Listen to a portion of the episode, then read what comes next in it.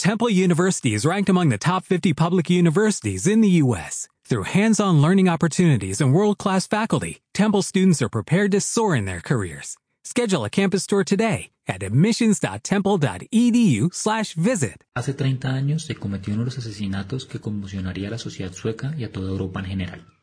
Hablo del caso de Olof Palme, quien fue un político sueco, ejerció como primer ministro durante 10 años y además fue líder del Partido Socialdemócrata.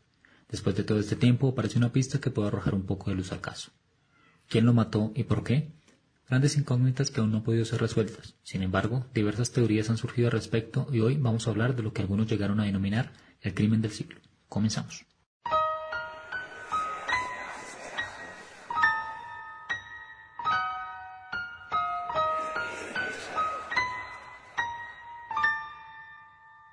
...28 de febrero del 86, Estocolmo, Suecia. El primer ministro Olof Palme y su esposa dan un paseo por el centro de la ciudad. El reloj marca las once y media de la noche y la pareja camina despreocupada, sin guardaespaldas ni seguridad personal, pues Palm quería hallar una vida tranquila. Es un viernes y la calle está repleta de gente que pasea por bares y restaurantes. Un hombre alto con un abrigo oscuro camina tras ellos, y en una décima de segundo, el misterioso individuo coloca una pistola en la espalda de Pam y efectúa un disparo. Una segunda bala va a parar a su pareja y justo después aquel desconocido huye por un callejón ante la mirada perpleja de más de 20 testigos. 17 días después se detiene el primer sospechoso. Se trataba de un hombre con vínculos con grupos de derecha que creía que Palm era un agente encubierto de las KGB, pero fue liberado rápidamente debido a la falta de pruebas, una constante en este caso. Por aquel entonces se tenía una teoría alternativa. Apuntaba a los militantes del Partido de los Trabajadores del Kurdistán, recientemente declarada organización terrorista por el gobierno de PAN. Al año siguiente se efectuaron 50 detenciones en una librería que era la base del grupo, pero la redada fue totalmente infructuosa y los agentes no obtuvieron nada de valor para la investigación. A partir de entonces, la popularidad de Holmer, quien era el detective a cargo del caso, cayó en picada y la presión mediática no se hizo esperar.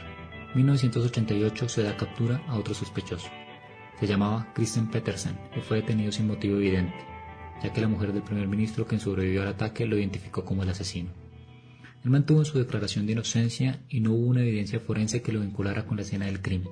Sin embargo, meses después fue condenado a cadena perpetua, situación que logró apaciguar a las masas quienes pedían resultados. Los abogados de Peterson apelaron la decisión del juez en último momento, alegando que tenía problemas con el alcohol. En los años posteriores a su puesta en libertad, concedió muchas entrevistas a los periódicos y cadenas de televisión en las que fue objeto de soborno para que confesara. Durante las siguientes dos décadas, la investigación oficial fracasó. Desde 1988 a 2013 no se detuvo ningún sospechoso, por lo que afloraron una serie de detectives aficionados que aportaron sus propias soluciones al caso. Todas las posibilidades estaban abiertas y las teorías de la conspiración daban pie a lo más extravagante, que fue la esposa de Pan la que organizó su asesinato por sus supuestas infidelidades de su marido, que los responsables fueron los mismos que asesinaron a Kennedy o hasta que fue un suicidio planeado y el gatillo fue apretado por el hijo del primer ministro, Martin. Finalmente, que incluso el pistolero fue el mismísimo cineasta Andrei Tarkovsky, quien se había reunido con Pam en 1984 para pedirle ayuda para sacar a su hijo de la Unión Soviética. Una de las teorías más fuertes tiene que ver con los servicios secretos sudafricanos. Palm había sido uno de los mayores críticos del régimen de la apartheid de Sudáfrica y pronunció un discurso exigiendo su abolición solo una semana antes de su asesinato. Suecia también hizo contribuciones financieras al Congreso Nacional Africano, el partido del fallecido Nelson Mandela y quien ha gobernado Sudáfrica desde que finalizó la segregación racial en 1994. A finales de 1996, tres policías sudafricanos nombraron por separado a tres hombres diferentes como el asesino de Pan. La policía sueca visitó Sudáfrica, pero este camino no condujo a ningún arresto.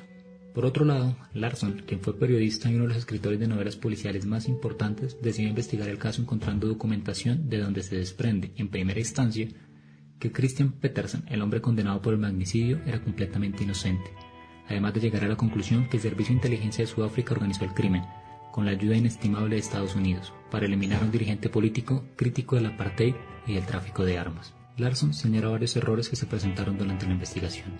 El primero de ellos fue poner al frente al inspector de jefe de policía Hans Holmer, solo porque era un buen socialdemócrata y alguien leal al gobierno.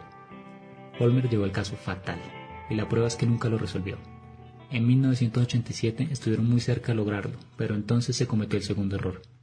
Asumió la investigación del caso Hans Olbebro y, en vez de continuar la línea que se había seguido y que estaba a punto de dar frutos, decidió que el asesinato había sido obra de un loco que había actuado en solitario. Eso llevó al arresto y condena de Peterson. Un hecho importante es que en las fronteras suecas se empezaron a confiscar envíos de explosivos y de armas que iban desde Sudáfrica hacia otros países como Irán. Fue eso lo que selló su destino. Olaf Palm no solo empezó a poner trabas en ese comercio, sino quería denunciarlo públicamente, y eso era peligroso para Sudáfrica, para Irán e incluso para los Estados Unidos, quien también formaba parte de ese comercio. Pocos meses más tarde, en ese mismo 1986, estalló el caso Irán-Contras, el contrabando de armas a Irán por parte de los Estados Unidos para financiar a la guerrilla antisandinista en Nicaragua. La última pista ha surgido tras 30 años de investigación, este abril del año 2020 la policía ha recibido un walkie-talkie que supuestamente se encontró dos días después del suceso, según informa The Guardian en un reportaje sobre el caso.